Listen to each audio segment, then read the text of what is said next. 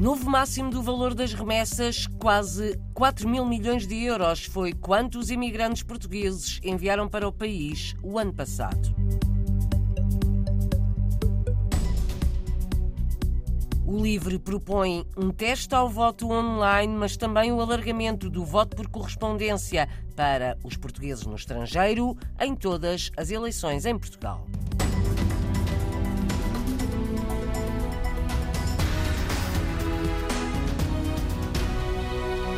Novo recorde das remessas dos emigrantes subiram 2,4% o ano passado em relação ao anterior. No total, os portugueses no estrangeiro enviaram quase, quase 4 mil milhões de euros para Portugal. Foram 3 mil 985 milhões. São dados do Banco de Portugal, divulgados hoje pela agência de notícias Lusa.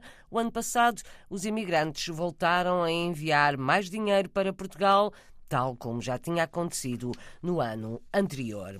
27, 28 e 29 deste mês são os dias para o voto antecipado para eleitores recenseados em Portugal que estejam temporariamente deslocados no estrangeiro. Quem estiver nestas condições pode dirigir-se aos postos diplomáticos e consulares da área em que se encontra para votar para as eleições legislativas de 10 de março. Maria Manuel Durão, subdiretora-geral dos Assuntos Consulares, explica quem pode votar antecipadamente no estrangeiro. Que estejam deslocados temporariamente no estrangeiro por inerência do exercício de funções públicas ou privadas, quando deslocados no estrangeiro é representação oficial da seleção nacional organizada por Federação Desportiva dotada de Estatuto de Utilidade Pública Desportiva, Podem igualmente votar eh, antecipadamente os estudantes, investigadores, docentes e bolseiros de investigação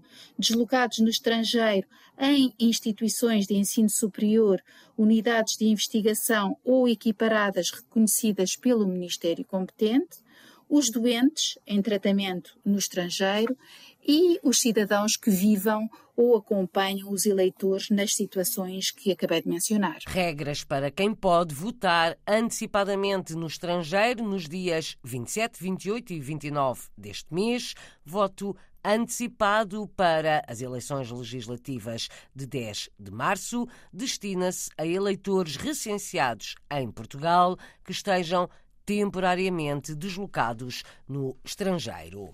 O LIVRE estreia Tiago Correia como candidato pelo Círculo da Europa às próximas eleições em março. Vive no Reino Unido há 10 anos, é engenheiro de materiais e tem trabalhado na formulação de produtos mais sustentáveis. O LIVRE defende um teste ao voto online, mas também propõe o alargamento do voto por correspondência a todos os atos eleitorais em Portugal. Portugal. Tiago Correia já recebeu o seu boletim de voto. Recebi o meu voto, já tenho o meu voto preparado para enviar. Votou também assim há dois anos? Sim, eu recebi o meu voto via correspondência, introduzi uma, a minha cópia de cartão de cidadão. Nós, como partido, já tentámos ao máximo dentro das redes sociais, etc., avisar que é necessário a cópia de cartão de cidadão para que não, não haja mais votos perdidos. Também temos, dentro do nosso programa, alargar o voto de correspondência a todas as votações que acontecem em Portugal e, para além disso, alargamento do voto antecipado para todas as pessoas que se encontram a residir também fora de Portugal. Propostas do LIVRE para os portugueses na Europa. O cabeça de lista é Tiago Correia. Para, além do alargamento do voto postal para os portugueses no estrangeiro em todas as eleições em Portugal, o partido também defende um teste ao voto eletrónico à distância. Ainda a criação de um círculo eleitoral de compensação. Logo à partida, ver um círculo nacional de compensação não é algo novo, já existe nos Açores e é algo que possibilitará um bocadinho mais de representatividade para os portugueses que residem no estrangeiro e que queiram continuar.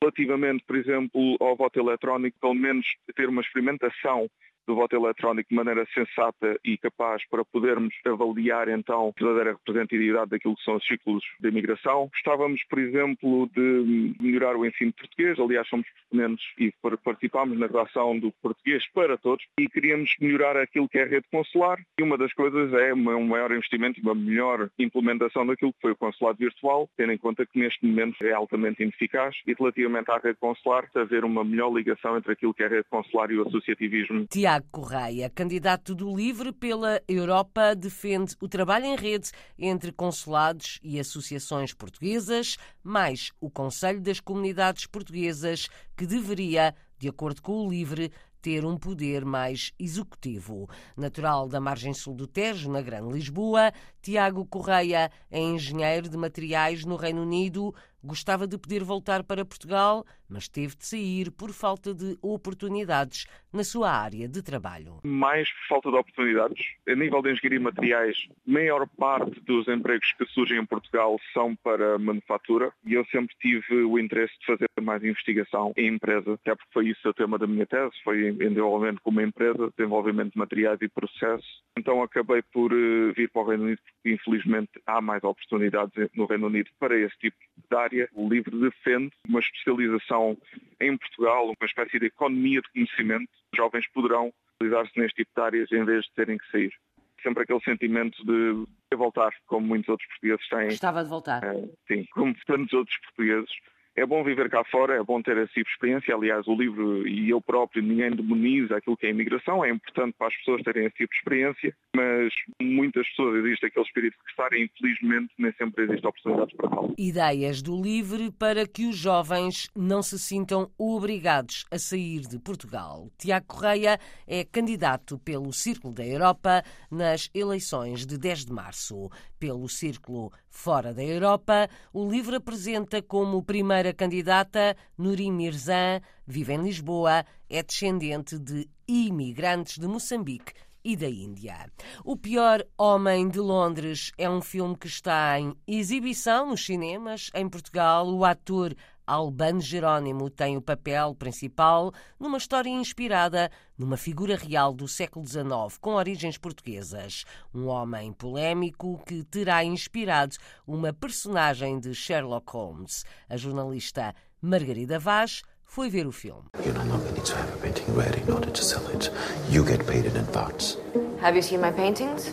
O Pior Homem de Londres é um filme de época inspirado numa figura de origens portuguesas, antecipa Rodrigo Areias. Um personagem eh, absolutamente único, que é o Charles Augustus Howell, filho de uma portuguesa e de um inglês, ficou imortalizado por essa expressão por Arthur Conan Doyle, que o transformou numa personagem, num dos arqui-inimigos de Sherlock Holmes e que o mitificou através da, da, da, ficção. Apesar da má fama acentuada pelo criador do detetive Sherlock Holmes, o realizador Rodrigo Areias vem em defesa da personagem. Na verdade, foi um personagem real, foi um personagem que teve uma grande influência na Londres da segunda metade do século XIX e que ficou, de certa forma, ostracizado e, do meu ponto de vista, injustamente ostracizado pela história. A longa-metragem teve estreia no Festival de Roterdão.